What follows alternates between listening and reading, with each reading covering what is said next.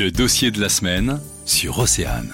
Dans ce dossier de la semaine, nous nous intéressons aux métiers de bouche et à leur saison estivale. Pierre-Yves Lemoyle est président des restaurateurs de l'UMIH 22. Quel bilan fait-il de sa saison dans les Côtes d'Armor? On l'écoute. La saison n'a pas été trop mauvaise mais surtout sur la côte, parce que à l'intérieur des terres, ça a été moins bon. Bah, 2019, non, parce qu'il y, a, systématiquement, il y avait la fête des champs de marins, tout ça, donc automatiquement, ça a été un peu moins bon.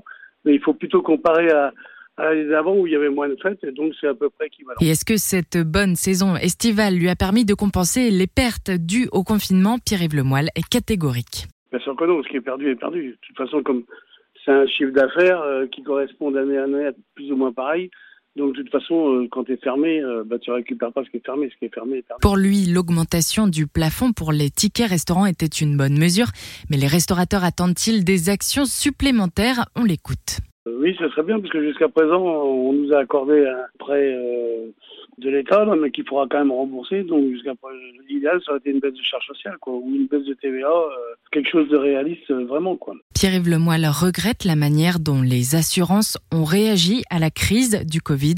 Il fait partie de ces restaurateurs qui demandent désormais la création d'une assurance commune. On a des actions, on désire avoir une assurance commune spéciale café, hôtel, resto discothèques, s'ils existent encore après, d'ailleurs, pour qu'on soit tous à la même enseigne et puis qu'on ne soit pas à voir avec nos assurances jusqu'à présent. Vous pouvez retrouver cet épisode du dossier de la semaine en podcast sur le site d'Océane.